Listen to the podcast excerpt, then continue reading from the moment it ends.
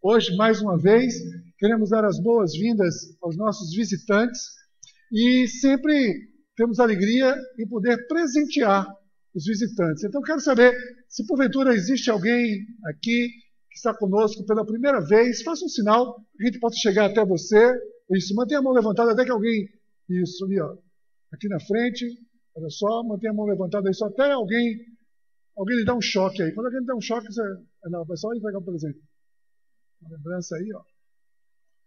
Olha, aqui da frente também, ó. Aqui, ó. Isso. Ela tá ali, aí depois diz ela para ir pro DIP. O DIP tá, tá bombando ali, ó. Tá pegando fogo ali. Hein? Vai, Júlia, leva ela, chama ela ali, ali pro DIP, Júlia. Pega ela ali, Júlia, vai para lá. Isso, aproveita. Vai, leva ela lá. Isso, aqui, sei lá. Olha, você que está nos visitando, eu quero aqui pedir licença a você nesse momento vai poder orar. Opa, o que foi? Lá em cima? Lá em cima aí. O pessoal chegou lá em cima, não? Ó, lá em cima. Isso, que vai chegar lá em cima? Ó, ih, rapaz, o pessoal está devagar demais. Lá em cima, pessoal. Quem vai chegar lá em cima? Amanda? Lá em cima, Amanda. Não é aqui não, ali, ó. Sobe a escadinha, isso. Lá em cima. É, tem que subir a escadinha para chegar lá em cima. Isso. Pessoal, vocês que estão nos visitando, eu quero pedir licença a você nesse momento, quero orar pela sua vida. Nós queremos, né, junte-se aqui você, vamos orar pelas pessoas que estão que nos dão essa alegria da sua visita hoje conosco. Pai, em nome de Jesus, queremos te agradecer, Senhor.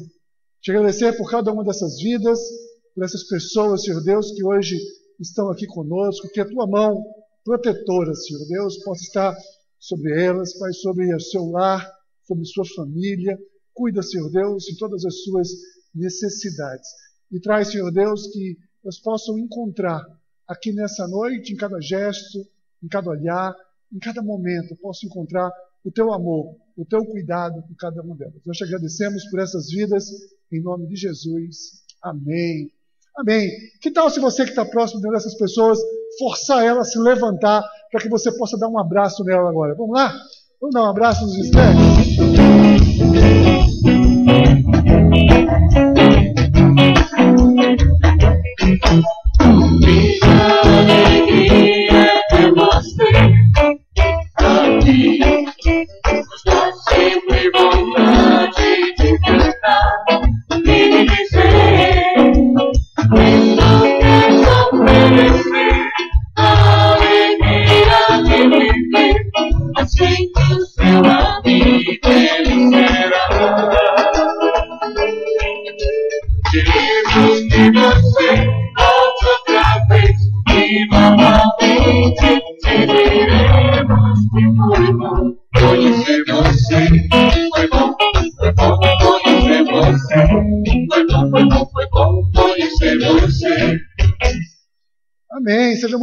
Bem-vindos aqui entre nós. Nós somos a Paróquia Anglicana Espírito Santo. Nós nos reunimos aqui dominicalmente, sempre em três horários: às 10 da manhã, às 17 e às 19 horas. Durante a semana temos aqui dezenas de cultos em toda a cidade, nos lares, as nossas células. Você pode se aproximar de uma dessas células aqui. Você vai ser, pode ser convidado para uma dessas células. Nós temos no nosso site todas as informações, www.somospais.com.br. Você encontra todas as informações das nossas células. Nosso sábado aqui sempre temos um momento de culto dos nossos adolescentes, dos nossos jovens, momento conexão aqui a partir das 18h30. E depois temos o Identidade, começa às 20h30. Então temos aqui dois momentos especiais para a nossa juventude, jovens e adolescentes. Pessoal, olha só, quero dar aqui breves avisos. É o seguinte, lá fora você vai encontrar um monte de coisa. Depois, quando você for embora, você vai encontrar um monte de coisa ali fora. Você tem pessoal vendendo a boutique do A2, está vendendo coisa ali. Temos ainda, olha, segunda edição, né, porque a primeira foi esgotada, segunda edição do DVD do Alto de Páscoa. Chegaram novos DVDs ali, se você quiser adquirir né, o seu, edição histórica aqui, do nosso alto de Páscoa, você pode adquirir lá fora. Tá? E lá fora também, o pessoal do DIP, O DIP é a nossa turma que cuida aí dos nossos adolescentes até os 16 anos, que tem o culto. Nós estamos querendo enviar três desses jovens líderes do DIP para a conferência, para a Caravana Inspire, a conferência que vai acontecer agora no mês de abril. Então nós estamos ali, tem uma lojinha vendendo algumas coisas para você ajudar.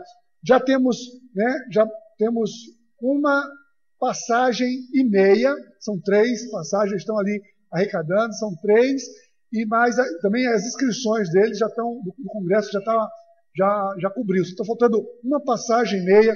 Então, se você quiser abençoar, quem sabe você quer abençoar com milha, enfim, você chega ali depois com a turma e diz: Olha, eu quero abençoar um desses líderes aqui do DIP para que possa participar dessa conferência. Então você vai ali fora depois e pode então abençoar essa turma aí. Olha, no dia 16 de abril vai acontecer o filme É que Deus Não Está Morto 2, né? Deus Não Está Morto 2, um filme é, fantástico que tá nos, já está nos cinemas, está em cartaz nos cinemas, mas vai ter uma sessão especial da paz, que vai ser aqui no Shopping Guararapes no dia 16 pela manhã. Ingresso promocional, ali meia entrada por 15 reais, né? meia entrada para todo mundo, todo mundo é meia entrada. Meia entrada para todo mundo, 15 reais com pipoca e refrigerante. Agora, só vai estar vendendo até o próximo domingo. Até o próximo domingo, porque na segunda-feira a gente tem lá que chegar no cinema e dizer, olha, temos tantas pessoas, ele vai dizer qual é o tamanho da sala. Então, até o próximo domingo, estamos vendendo os ingressos aqui para essa sessão especial do dia 16. Motive a sua célula para que você possa estar junto nesse, nesse grande mover. Vamos lá impactar novamente aquele shopping com a nossa presença. Muito bem. Vamos louvar mais uma vez, vamos louvar o Senhor. Busque a presença de Deus agora. Vamos falar em adoração ao nosso Deus.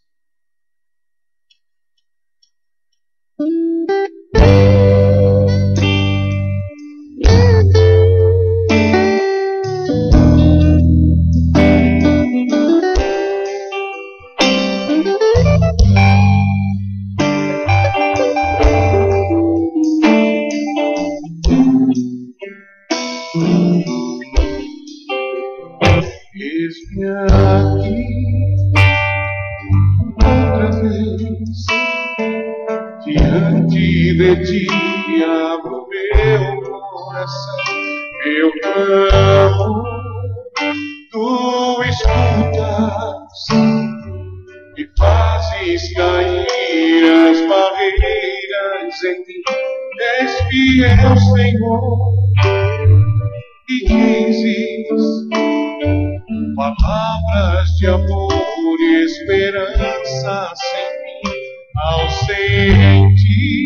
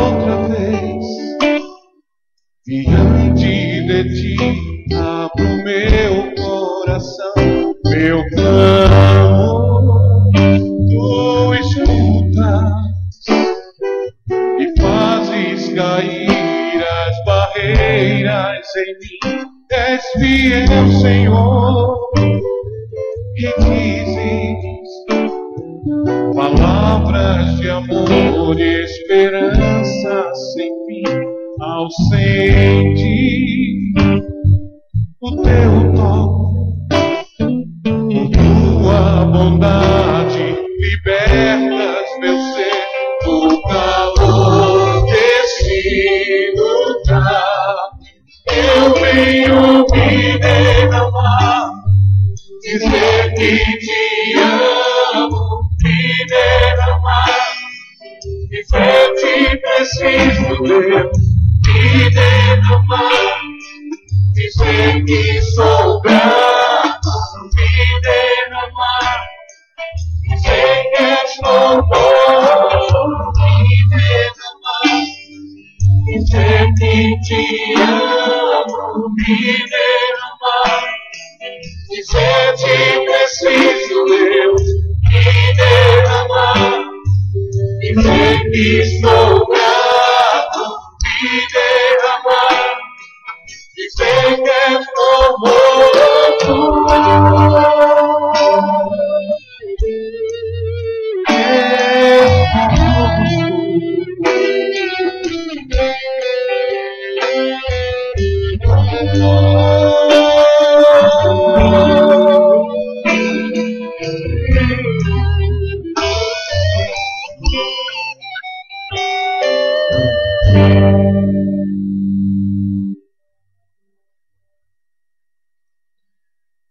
Deus no livro do profeta Isaías diz que o que nos separa de Deus são os nossos pecados. Os nossos pecados fazem separação, porque o puro não pode se unir ao impuro.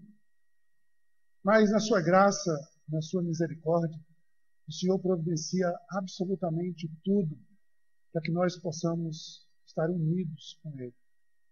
Então Ele nos torna puros a partir do momento em que nós, arrependidos, confessamos os nossos pecados, alcançamos o seu perdão, estamos restaurados na comunhão. Vamos nos colocar na presença de Deus nesse momento, em unidade. Vamos nos colocar em humildade, em sinceridade, nessa convicção. A convicção de que quando nós confessamos os nossos pecados, o Senhor nosso Deus, fiel, justo, nos perdoa todos os pecados e nos purifica de todo mal. Coloque-se diante de Deus nesse momento.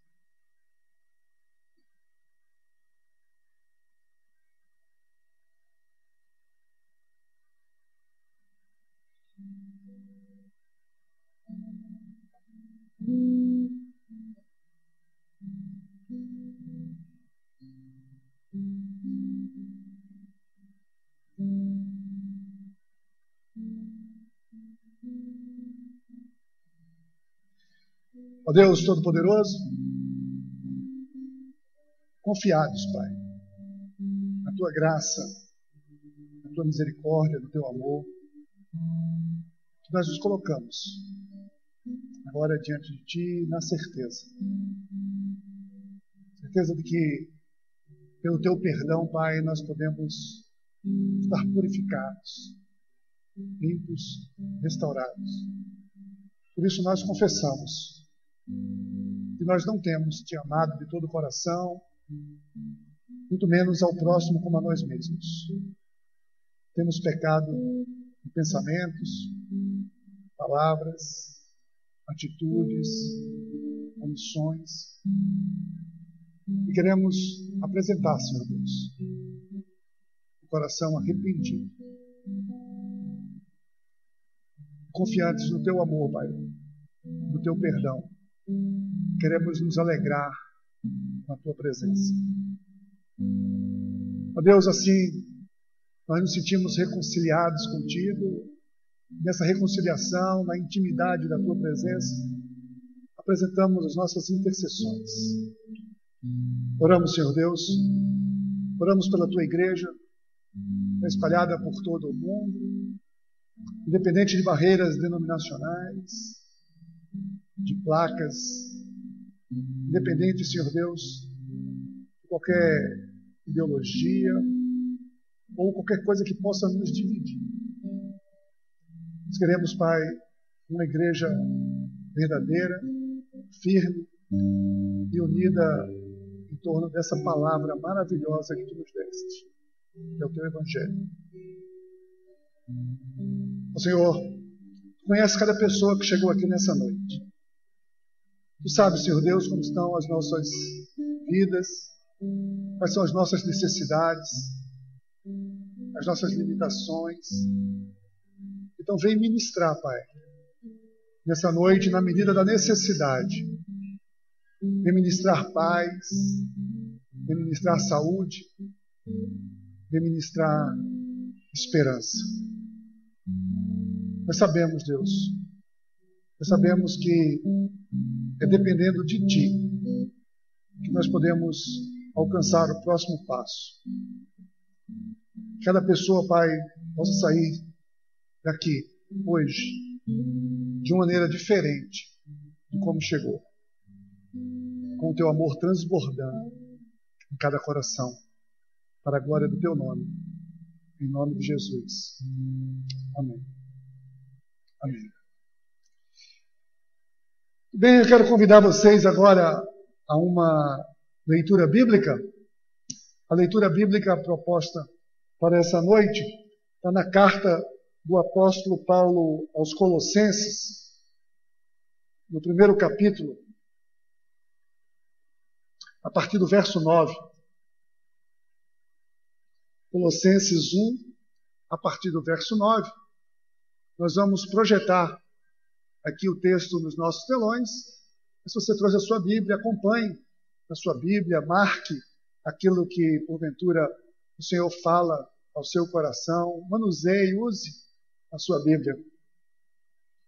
Diz assim a palavra de Deus. Por essa razão, desde o dia em que o ouvimos, não deixamos de orar por vocês e de pedir que sejam cheios do pleno conhecimento da vontade de Deus com toda a sabedoria e entendimento espiritual. E isso para que vocês vivam de maneira digna do Senhor e em tudo possam agradá-lo, frutificando em toda boa obra, crescendo no conhecimento de Deus e sendo fortalecidos com todo o poder, de acordo com a força da sua glória, para que tenham toda a perseverança e paciência, com alegria, dando graças ao Pai, que nos tornou dignos de participar da herança dos santos no reino da luz. Pois ele nos resgatou do domínio das trevas e nos transportou para o reino do seu Filho amado, em quem temos a redenção, a saber, o perdão dos pecados. Ele é a imagem do Deus invisível, o primogênito sobre toda a criação, pois nele foram criadas todas as coisas no céu e na terra, as visíveis e as invisíveis, sejam tronos ou soberanias, poderes ou autoridades, todas as coisas foram criadas por ele e para ele. Ele é antes de todas as coisas e nele tudo subsiste. Ele é o cabeça do corpo, que é a igreja. É o princípio e o primogênito dentre os mortos para que em tudo tenha a supremacia. Pois foi do agrado de Deus que nele habitasse toda a plenitude e por meio dele reconciliasse consigo todas as coisas, tanto as que estão na terra quanto as que estão nos céus, estabelecendo a paz pelo seu sangue derramado na cruz. Antes, vocês estavam separados de Deus e na mente de vocês eram inimigos por causa do mau procedimento de vocês. Mas agora ele os reconciliou pelo corpo físico de Cristo mediante a morte, para apresentá-los diante deles santos, inculpáveis e livres de qualquer acusação, desde que continuem alicerçados e firmes na fé sem se afastarem da esperança do Evangelho, para que vocês, que vocês ouviram e que tem sido proclamado a todos os que estão debaixo do céu. Esse é o Evangelho do qual eu, Paulo, me tornei ministro. Essa é a palavra do Senhor. Nós damos graças a Deus. Graças a Deus. Permita-me perguntar-lhes: como é que você ordena a sua vida? Como é que você organiza a sua vida. Né? As coisas que você precisa fazer, os seus projetos, seus sonhos. Como é que você encara né, as suas tarefas, as suas necessidades? Existe uma frase que se tornou corriqueira e hoje cada vez mais comum entre as pessoas.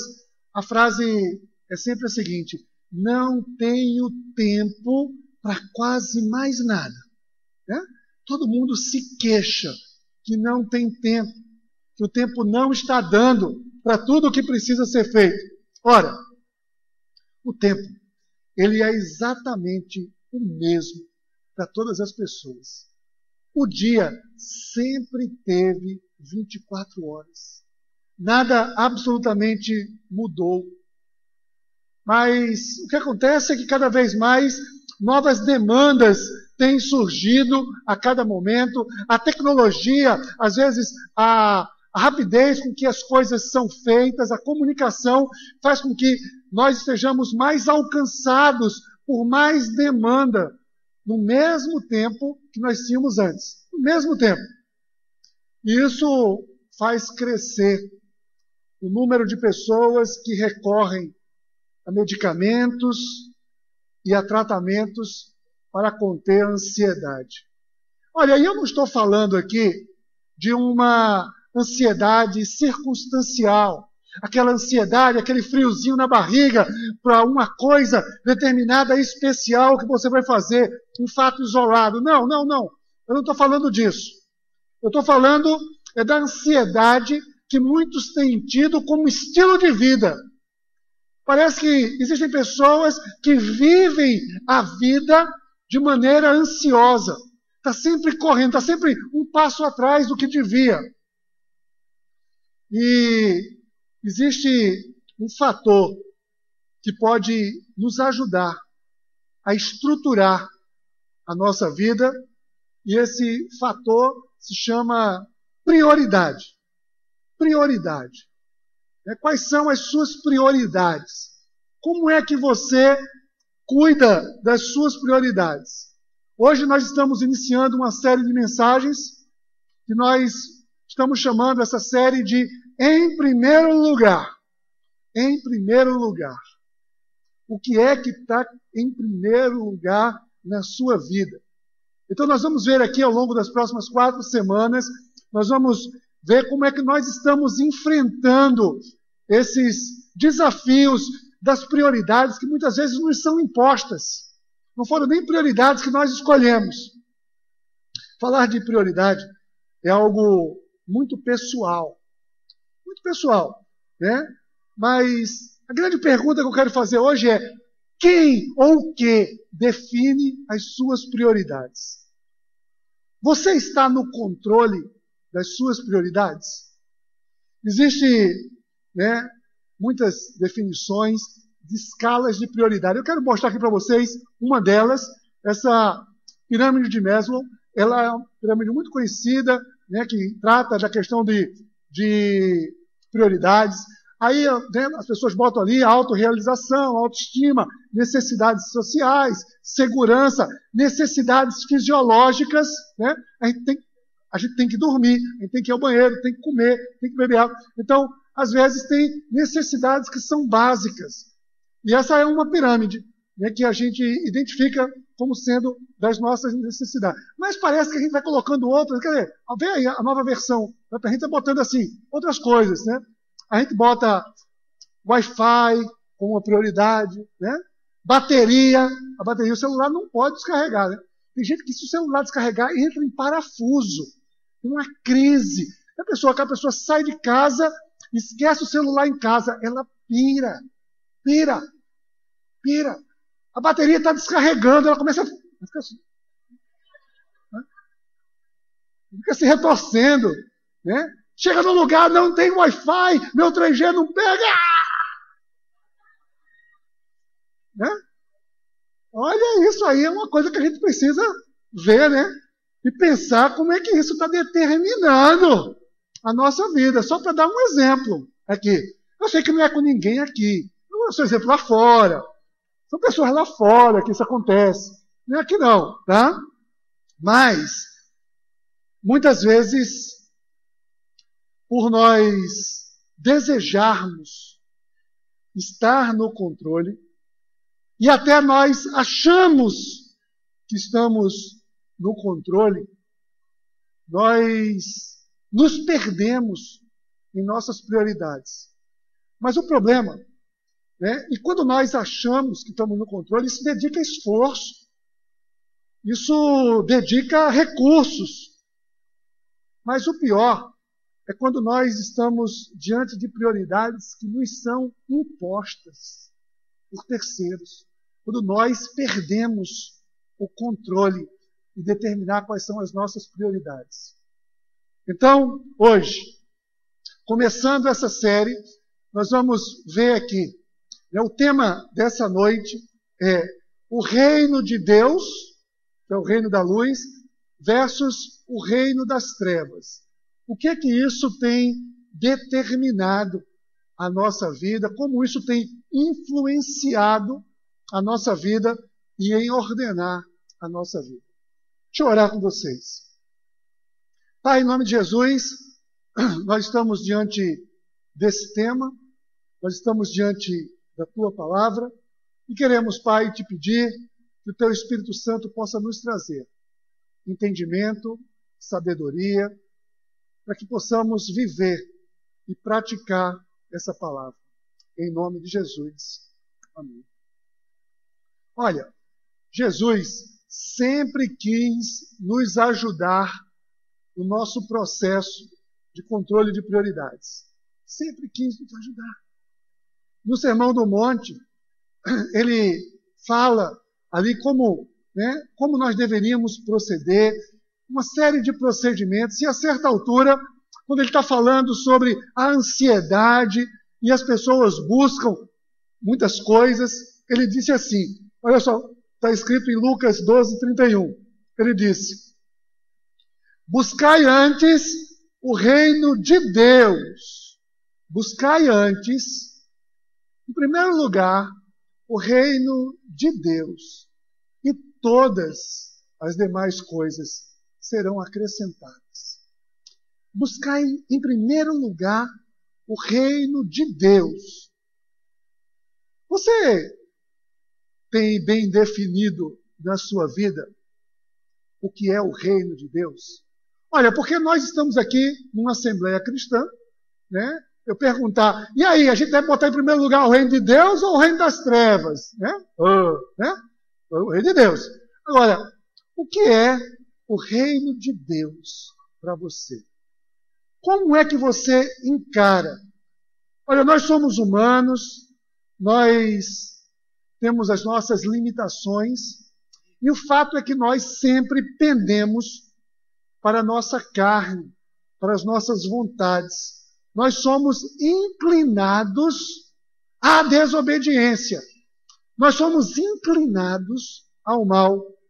A nossa natureza é se afastar da luz, é se afastar de Deus, quer seja por egoísmo, por autossuficiência, por diversos vacilos, pelo pecado. Nós nos afastamos cada vez mais. Dessa forma, nós não conseguimos enxergar o efeito do reino de Deus em nossa vida. Em nossa vida. O reino que é manifesto através de Jesus Cristo. Que nós somos transformados mediante da ação do Espírito Santo. Que nós somos, fomos religados em Deus mediante Cristo para que pudéssemos é, fazer parte desse reino. No contexto desse versículo bíblico, Jesus ele ensinava aos discípulos sobre a confiança em Deus. Aonde está a sua confiança? E Jesus estava ensinando que a provisão faz parte também da responsabilidade de Deus. Deus tem interesse em nossa provisão. E nós somos ali, nós precisamos depender de Deus para que possamos ser um propagador desse reino e da sua justiça.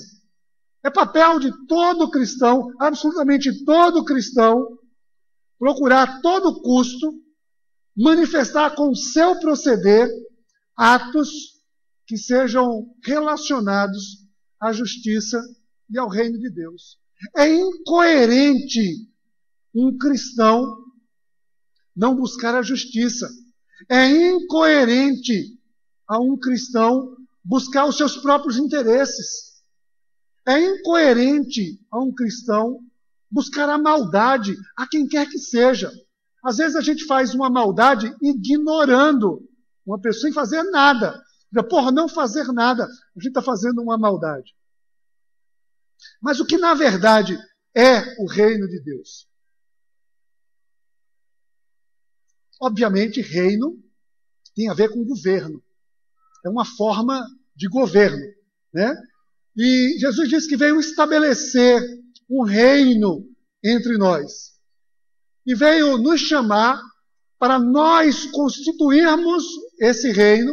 Nós somos o reino de Deus, no qual Ele é o rei.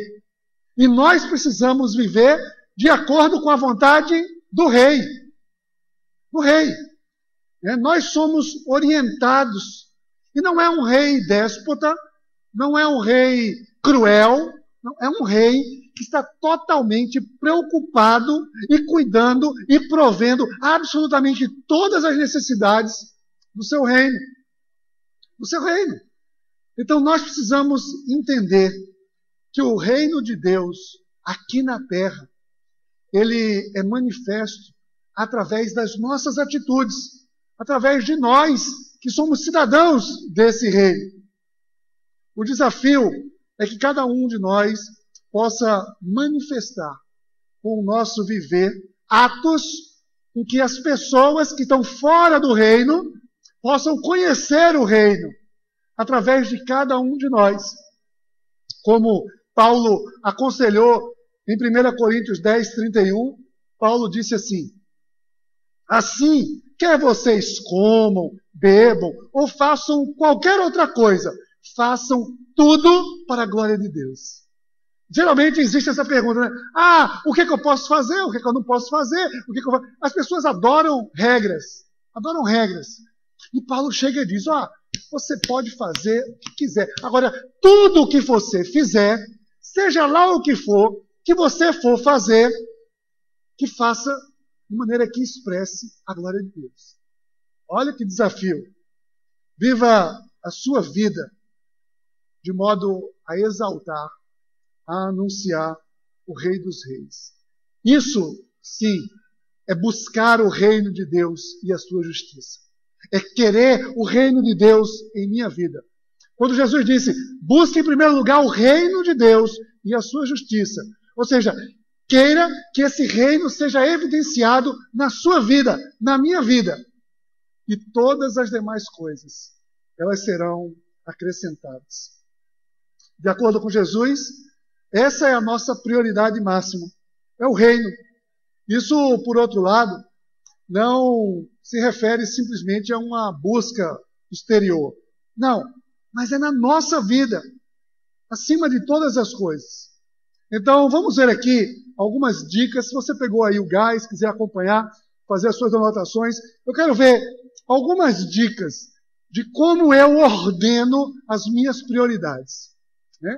Como eu ordeno as minhas prioridades? Eu preciso ordenar. Eu não posso continuar que as minhas prioridades sejam impostas pelo mundo, pelas circunstâncias. Né? Sabe qual é a definição de urgente? Urgente é aquilo que você deixou de fazer quando não era. Né? Percebe? Mas isso aqui é urgente. É porque deixou de ser feito no tempo certo. Geralmente as coisas urgentes é porque não foram feitas na hora certa. Então nós precisamos estar ordenados, organizados. Então eu preciso ordenar. De uma maneira ou de outra, você vai agir segundo as suas prioridades. Tenham sido elas definidas por você ou definidas por outros. Não importa. Seja lá quem definiu as suas prioridades, é por, é por essas prioridades que você vai viver na sua vida. Assim, é indispensável que a gente tenha o controle. Eu não posso estar regido simplesmente pelas situações, pelas circunstâncias. Então, em primeiro lugar, eu ordeno minhas prioridades, em primeiro lugar, tendo um entendimento espiritual. Eu preciso ter um entendimento espiritual. Né? Uma questão bem simples para todas as pessoas é o seguinte: não importa se a pessoa é um cristão, não importa se ela tem uma outra religião qualquer, não importa se ela for um ateu ou um agnóstico, não importa absolutamente nada. Não importa qual seja a influência espiritual que a pessoa ela tenha. O fato evidente é que a dimensão espiritual existe, quer a gente acredite, quer não. Nós somos corpo, alma e espírito. E o fato é que a dimensão espiritual ela é real, ela é verdadeira. E também a ansiedade, ou ainda o engano e a falta de informação, impedem as pessoas de ter um bom entendimento espiritual. Então, ter um entendimento espiritual é uma necessidade nossa, para que nós possamos ordenar as nossas prioridades quanto ao reino de Deus senão nós estaremos sendo regidos pelo reino das trevas.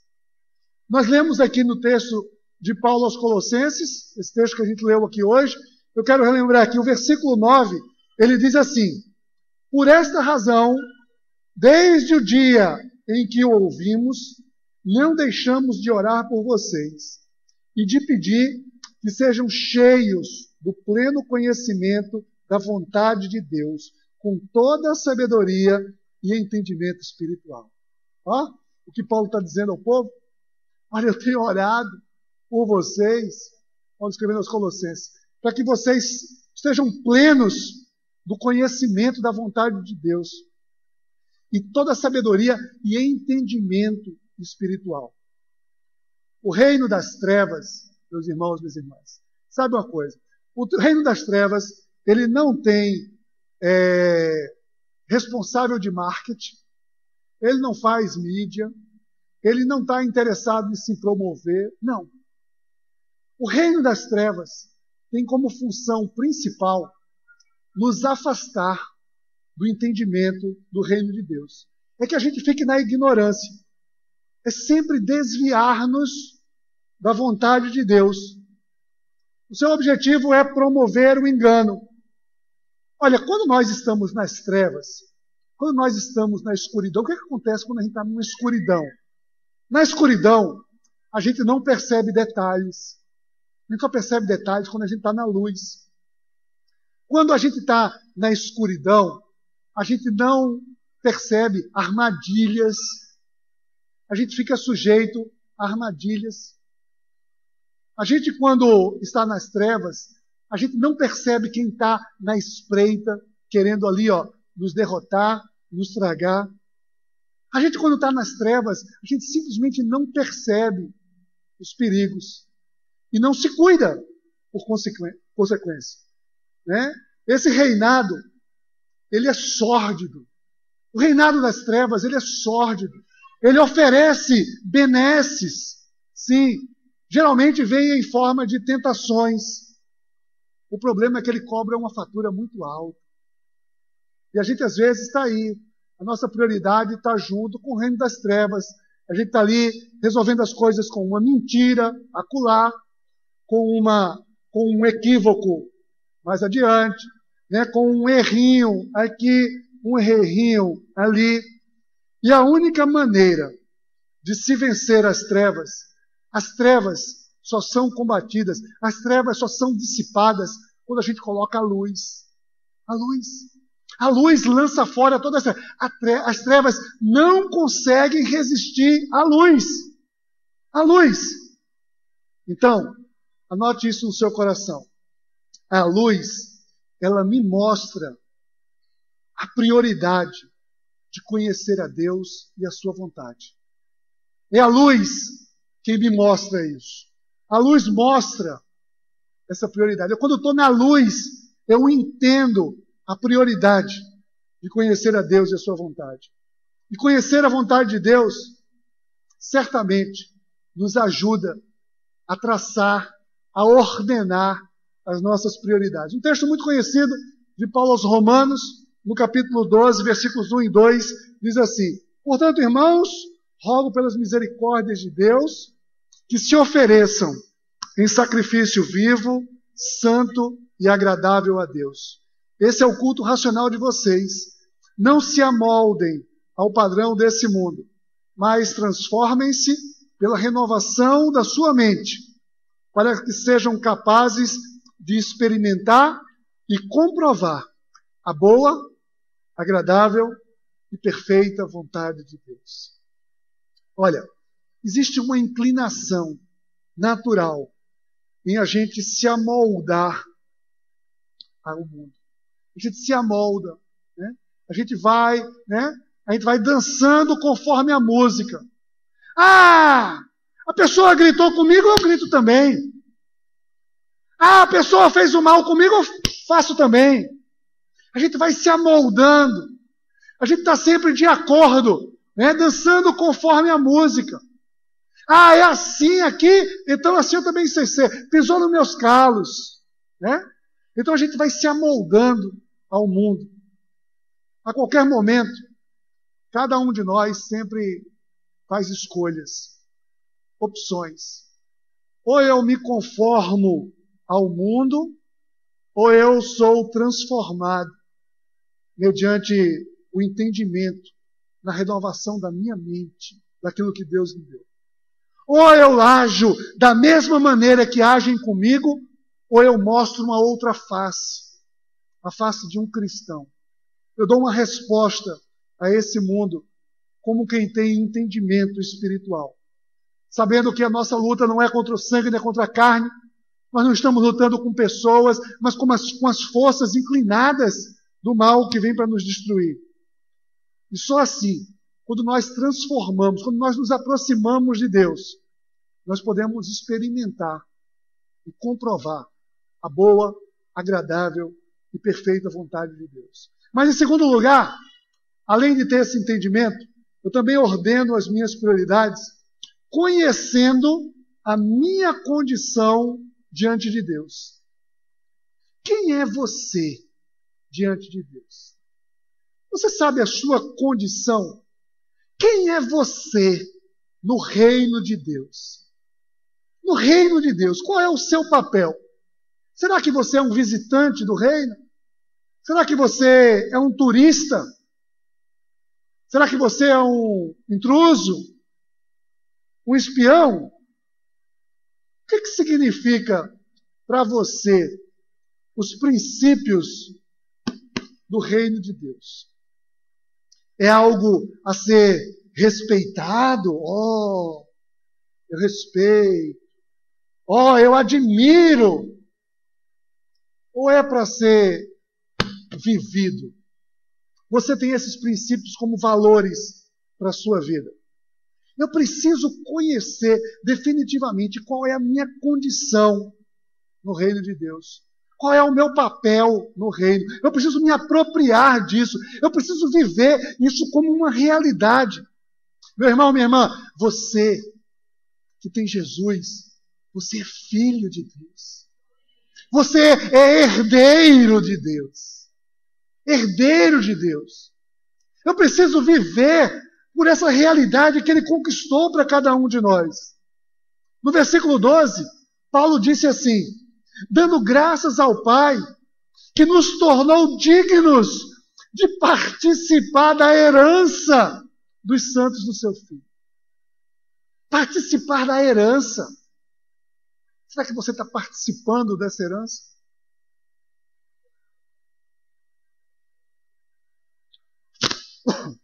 Nós somos chamados a assumir definitivamente, a entender qual é o nosso papel.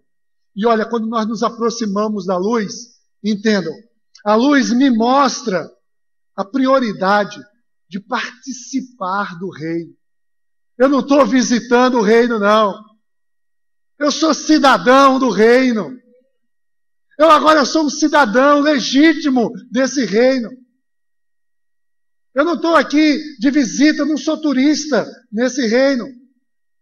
quando nós não nos apropriamos da condição de herdeiros, nós continuamos mendigando e sofrendo as imposições do reino das trevas.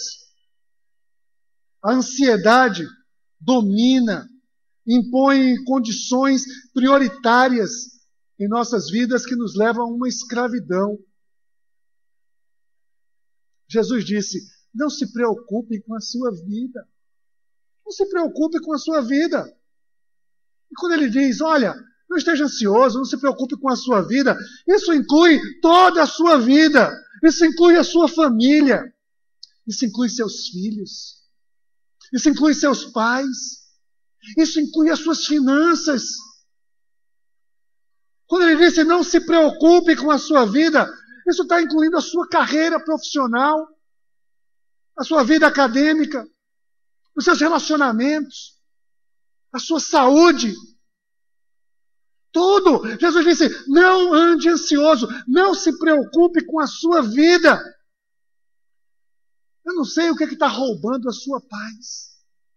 O que é que traz ansiedade para você?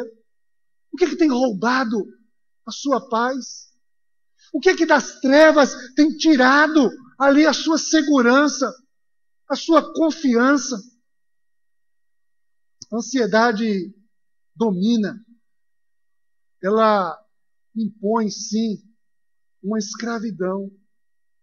É claro que nós não conseguimos viver sem preocupações. Todos nós temos preocupações. A questão é o seguinte: o que, é que nós estamos fazendo com as nossas preocupações? Aquilo que nos preocupa, aquilo que nos traz ansiedade. O que, é que eu faço com isso? Não é que eu não venha ter preocupação, vou ficar ser uma bestalhada do Senhor. É? Ah, bestalhada espiritual. Não. A gente tem preocupação, sim. A questão é, o que, que você está fazendo com a sua preocupação? Aquilo que te preocupa, você faz o que com isso? Olha o que diz Pedro. 1 Pedro 5,7 diz assim: Lancem sobre ele toda a sua ansiedade, porque ele tem cuidado de vocês. Ele disse: Olha, tem a sua ansiedade, você está ansioso, está ansiosa. Então, gente, pega a sua ansiedade e lance sobre ele, porque ele cuida de você. É Deus quem cuida de nós. Ele é o único em quem nós devemos colocar a nossa ansiedade. Sua ansiedade não é para você levar para o seu terapeuta. Não, ele vai lhe ajudar ali. Né? O profissional vai lhe ajudar, o médico vai lhe ajudar. Mas são ali simplesmente né, são ferramentas. Mas a gente precisa colocar diante de Deus. Quando eu coloco diante de Deus, inclusive o terapeuta vai funcionar, inclusive os remédios vão funcionar. Eu tenho que colocar diante de Deus a minha ansiedade, as minhas preocupações, as minhas dores. Olha, você é um cidadão do rei. Mais do que isso, você é filho do rei.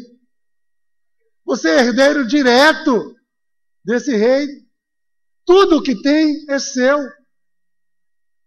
Quando nós servimos ao verdadeiro Senhor, nós lançamos diante desse Senhor as nossas preocupações aceitar a minha posição de filho, de herdeiro de Deus, certamente vai me ajudar a ordenar as minhas prioridades. Mas por fim, eu ainda ordeno as minhas prioridades em terceiro lugar, aceitando a minha posição na graça. Existe uma graça de Deus. Né? É possível ver em um mundo né, cheio de maldade, de egoísmo, de intolerância. Tanta coisa errada que a gente vê nesse mundo, corrupção, enfim, tanta coisa errada que a gente vê, tanto desmando. Mas é preciso, é possível sim, ainda assim a gente vê pessoas boas. A gente consegue enxergar sim pessoas de bem, pessoas de boa vontade, pelo menos interessadas em fazer o bem. É possível. E olha, eu digo isso independente de qual seja a orientação religiosa dessa pessoa. Em todas as religiões, eu sei que tem pessoas boas, pessoas que querem fazer o bem. Olha, não tenho a menor dúvida quanto a isso. Existem muitas expressões religiosas que tentam se aproximar de Deus. Sim, eu sei, as pessoas fazem aquilo acreditando que aquilo ali vai lhes aproximar de Deus. As pessoas têm sede de Deus. Todo mundo tem uma sede de Deus.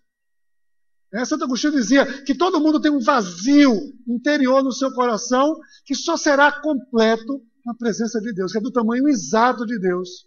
As pessoas buscam, as pessoas desejam ter a Deus. Mas não existe absolutamente nada que ninguém possa fazer com suas próprias forças que seja capaz de tirar o domínio do príncipe desse mundo. O príncipe desse mundo, segundo Jesus, é o príncipe das trevas. Esse mundo é um mundo que é dominado pelo maligno. O mundo todo jaz no maligno. Olha só, 1 João 5,19 diz assim: Sabemos que somos de Deus e que o mundo todo está sob o poder do maligno. O mundo todo está sob o poder do maligno. Esse mundo não nos pertence, pertence ao maligno. Mas é justamente, é justamente pela graça. É aí que vem a graça. Eu preciso me apropriar da graça. A graça veio para me resgatar desse mundo, dessas trevas, e transportar para o reino da luz, o reino do seu amor. Olha o que diz, o verso 13, diz assim: Pois ele nos resgatou do domínio das trevas e nos transportou para o reino do seu Filho amado. Aceite a sua posição na graça. Foi algo feito, conquistado pela graça de Deus através de Jesus Cristo na cruz do Calvário.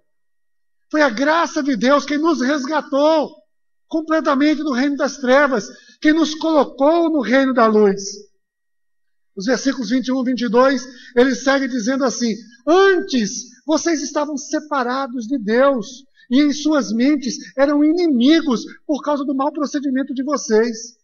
Mas agora, ele os reconciliou pelo corpo físico de Cristo, mediante a morte, para apresentá-los diante dele, santos, inculpáveis e livres de qualquer acusação. Essa é a graça maravilhosa de Deus. E saber que tudo isso, que era definitivo para nós, nós estávamos legados ali às trevas. Tudo isso estava destinado para cada um de nós.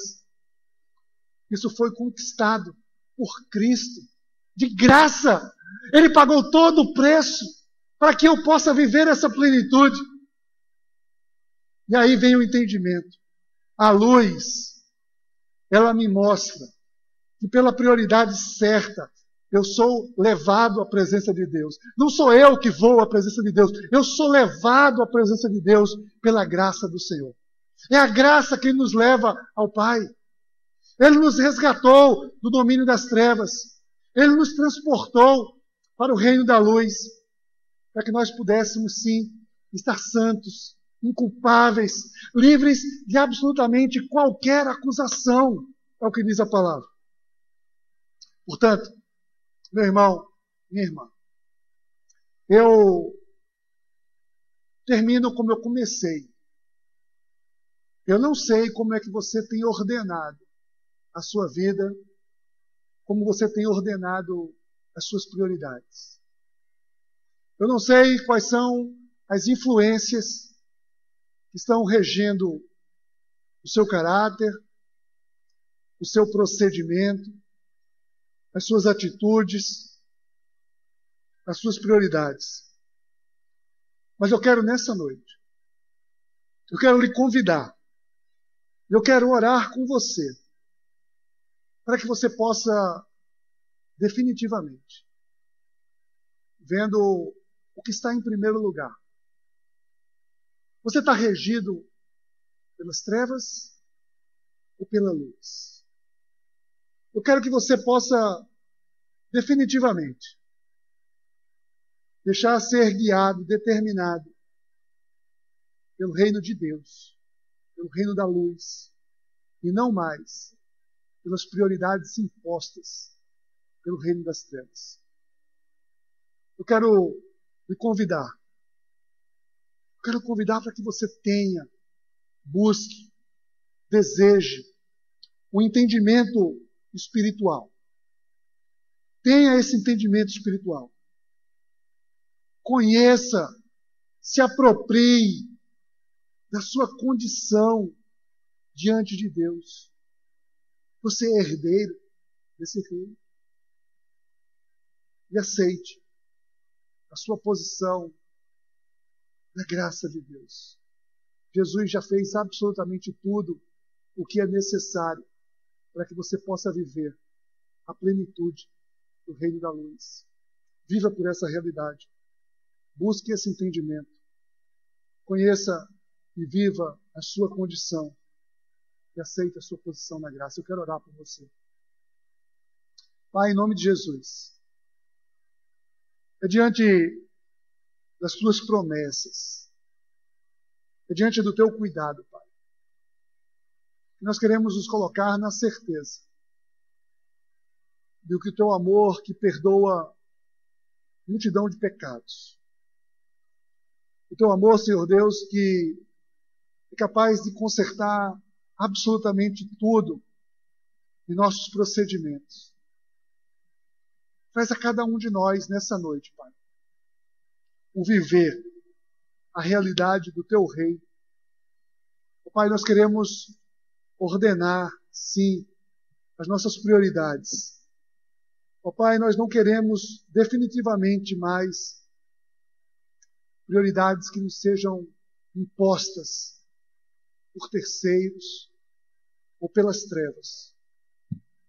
Queremos viver, Senhor Deus, a plenitude de herdeiros do teu reino, lançando sobre ti toda ansiedade, toda angústia, e a nossa vida possa expressar que nós somos herdeiros desse reino maravilhoso e que pessoas venham a conhecer essa poderosa graça através da nossa vida.